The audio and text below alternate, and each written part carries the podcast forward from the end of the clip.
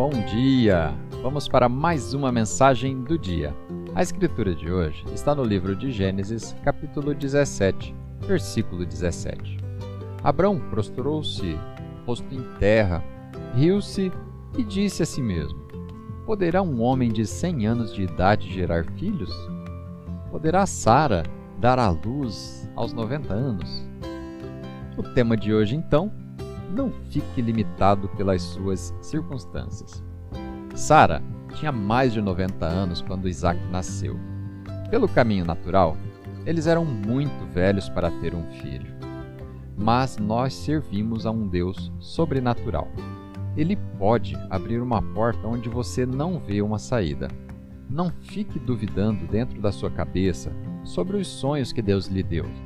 Não desista do que ele te prometeu você ainda pode gerar um filho. Você ainda pode encontrar a pessoa certa. Você ainda pode começar o seu próprio negócio. Você ainda pode ir para a faculdade. Você ainda pode se libertar do vício.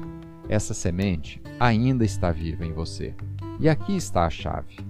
Você não pode julgar a situação em que você se encontra pelo que está ao seu redor, pelo que você vê. Todas as circunstâncias de Sara diziam você será estéril por toda a vida. Você está muito velha.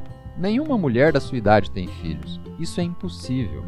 E se ela tivesse acreditado naquela mentira e deixado aquela semente de dúvida criar raízes, o nascimento milagroso nunca teria acontecido. Você pode atrair negatividade com a sua dúvida, ou você pode conseguir as bênçãos de Deus exercendo a sua fé. Não deixe que o que você vê ao seu redor faça você desistir dos seus sonhos. Vamos fazer uma oração? Pai, obrigado porque não estou limitado pelas minhas circunstâncias.